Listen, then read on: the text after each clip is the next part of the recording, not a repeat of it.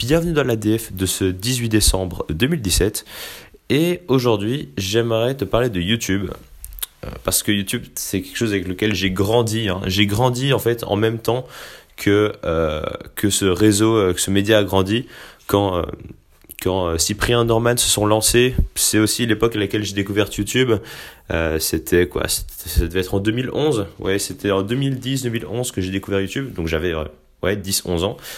Et, et en fait, j'ai vu ce média évoluer. Depuis que j'ai découvert, j'ai toujours resté dessus. J'ai toujours passé des heures et des heures euh, chaque jour dessus. Je, je me souviens, a une époque, c'était il y a, allez, il y a, il y a 3-4 ans, je connaissais vraiment tout ce qui se faisait sur YouTube. Et puis après, ça s'est tellement diversifié que voilà, c'est impossible de tout suivre maintenant. Mais j'ai vraiment vu cette plateforme évoluer. Et il y a quelques temps, je lisais un article de Slate qui disait qu'on était passé à côté de quelque chose avec YouTube. Et je suis totalement d'accord, je trouve ça vraiment dommage.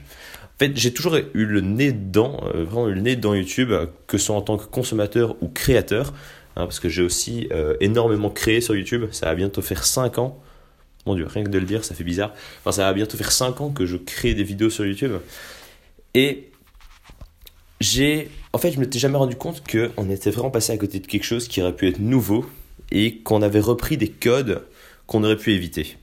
YouTube, il y, a- souvent cette. euh, YouTube souvent, et Internet souvent mis en compétition, en confrontation avec la télé. Sur ce point, je suis plutôt d'accord. Je trouve effectivement que la euh, YouTube et euh, tout ce qu'on trouve sur Internet, c'est, ça va tuer la télé, ça va, ça va les couler. Ça va couler en tout cas la télé traditionnelle. Il y a, on voit qu'il y a quelques chaînes qui ont réussi à s'y intéresser, comme M6 avec Studio Bagel et choses comme ça. Et il y en a d'autres qui crachent complètement dessus, comme on a vu récemment avec Thierry Ardisson et euh, Squeezie. Il y a eu toute, euh, cette polémique qui euh, dénigrait complètement la. C'est une profession maintenant, ils le dénigraient complètement. On sait que eux sont pas ceux qui vont survivre, ils sont trop ancrés dans les codes de la télé. Mais pourtant, YouTube n'a pas apporté que du renouveau. Évidemment, ça a apporté des nouveaux, une espèce de nouveau business model hein, pour des auto-entrepreneurs qui qu'on appelle YouTubeurs. Mais à côté de ça, sur le contenu qu'on crée, je trouve vraiment qu'on a euh, manqué le coche. On a raté, en fait, d'essayer d'un peu apporter des, nouvelles idées, de changer les mœurs de tous les enfants qui ont grandi avec YouTube comme moi. Parce que si tu regardes aujourd'hui le catalogue YouTube, il est très très varié, mais en même temps, on reste fort enfermé dans les codes euh, et dans les clichés qu'on connaît déjà.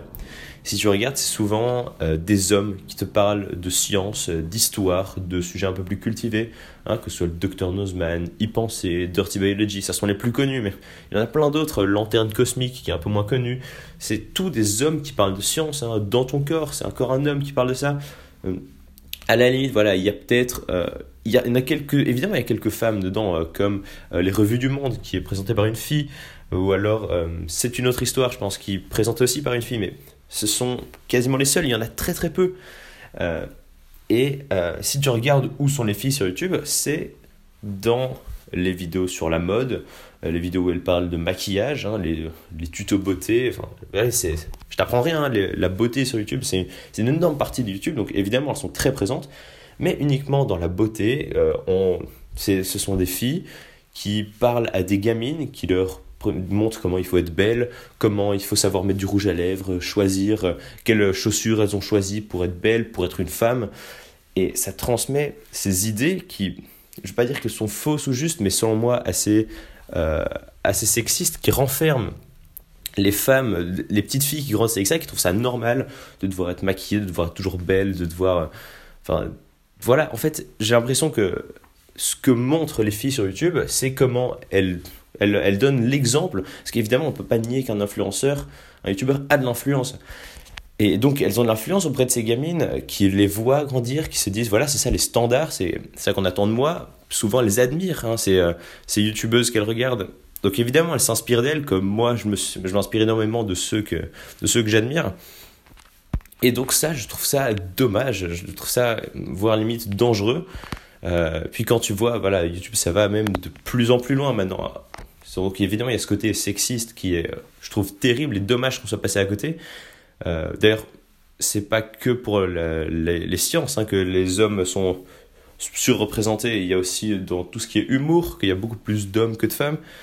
Euh, mais à côté de ça, ça va encore plus loin, évidemment. Il y a aussi toute la question des euh, enfants qu'on fait travailler, où il y a des, euh, des enfants, tu as sûrement entendu parler de ça, si tu traînes un peu dans le milieu de YouTube, de Studio Bubble Tea, avec un père qui fait euh, déballer des jouets par, par ses filles. Et donc, c'est, il se fait non seulement payer par les marques, mais en plus, il y a des dizaines et des dizaines de milliers de gamins qui regardent ça, des petites filles ils n'ont peut-être pas conscience de ce qui se passe, en train de déballer des jouets, des filles qui sont surmédiatisées, des, enfin, voilà, il y a des dérives de plus en plus terribles, je trouve, à YouTube. Et, et en fait, maintenant, on est arrivé à un moment, donc voilà, ça fait, euh, bah voilà, ça doit faire 7 ans que, voilà, 6-7 ans que YouTube a vraiment explosé. On est arrivé dans un moment où YouTube a ses propres codes, où il a ses, euh, il a ses mèmes, hein, et les memes d'Internet sont très connus, mais surtout il a ses propres codes qu'il faut respecter. Euh, il y a toutes les règles du putaclic, toutes les, les règles du abonne-toi, du voilà, maintenant, on est, euh, c'est plus comme dans les débuts de YouTube où il y a vraiment des plein de contenus originaux qui ont émergé. Maintenant, ce sont que des contenus qui arrivent dans cette continuité qu'on euh, voit arriver. Voilà, j'espère avoir été assez clair et que j'ai réussi à structurer ma pensée. Mais donc, ça m'arrive à penser à la suite. Quelle est la prochaine chose qui va complètement réinventer euh, YouTube, comme YouTube a complètement réinventé la manière de consommer du contenu à la télé? Quel est le prochain qui va casser ses codes, qui va apporter quelque chose de nouveau hein, à YouTube Ce qu'il a apporté de nouveau, c'est l'authenticité. C'est ça que les gens recherchaient. Ils avaient l'impression qu'on leur mentait à la télé et que c'était trop professionnel. Là, il y a une proximité avec YouTube et c'est ça que les gens apprécient dessus. Et donc maintenant, la question que je me pose, c'est qu'est-ce qui sera le prochain? Qu'est-ce qui va arriver euh, Qui va tout renverser qui finira peut-être par couler YouTube? Et eh ben c'est la question que je me pose.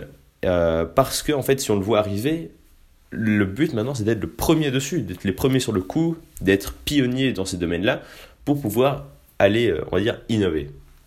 Enfin voilà, c'est. C'est un épisode où je suis un peu parti dans tous les sens parce que de toute façon YouTube je pourrais en parler des heures. Là j'ai fait qu'effleurer euh, un quart du dixième des sujets dont je pourrais aborder avec YouTube. J'ai tellement passé d'heures dans, ce, dans cette sphère, dans ce, système que un système que je connais bien. J'ai des choses à dire dessus. J'en parle énormément. J'ai beaucoup d'opinions dessus. Euh, mais je vais m'arrêter là pour aujourd'hui. Je reviendrai sûrement dessus un autre jour.